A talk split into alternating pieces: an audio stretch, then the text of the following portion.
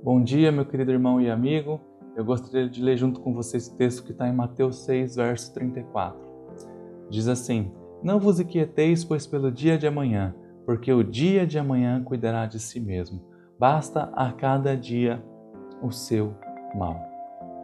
A verdade é que todos nós temos problemas. E cada dia que passa, nós temos a impressão que esses problemas eles aumentam.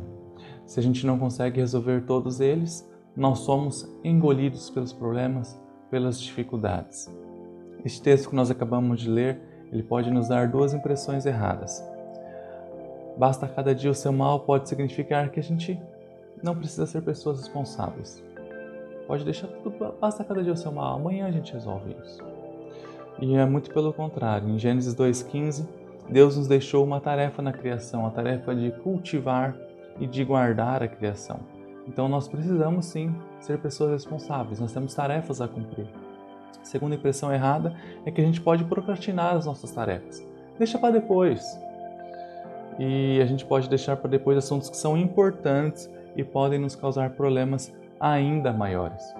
Quando eu converso com amigos ou até com a Carol sobre situações de criação de filhos, eu tenho essa frase na minha cabeça que eu sempre me repito. Eu quero ter problema agora ou quero resolver o problema depois? Porque o problema ele não vai sair por si só. Né? Então, se a gente quer resolver o problema agora, a gente quer sofrer um pouquinho agora ou a gente quer deixar para sofrer depois?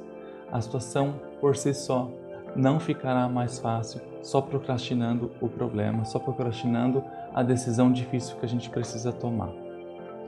Esse texto que nós lemos, ele nos ensina que a gente é a certeza do cuidado diário do Senhor. É isso que esse texto fala no seu contexto, em todo o capítulo 6 de Mateus. Esse texto nos lembra sobre o maná diário que o nosso Deus enviava no deserto para o povo de Israel. O Senhor ele cuidará das nossas necessidades e nos ajudará a vencer todas as dificuldades a cada dia. Ele não nos deixará só, Ele não nos deixa só. O Senhor é nosso Deus, o Senhor é um Deus presente. Esse texto reforça a esperança que nós temos no Senhor. E essa esperança que nós temos no Senhor, ela nunca morre, mas ela se renova a cada dia, assim como as misericórdias do nosso Deus. Que nós possamos hoje dizer como salmista: Eu me deitei e dormi, acordei, porque o Senhor me sustentou. Salmos 3, verso 5. Que o Senhor nos ajude e que tenhamos um dia na presença do nosso Deus. Que Deus te abençoe, meu querido irmão.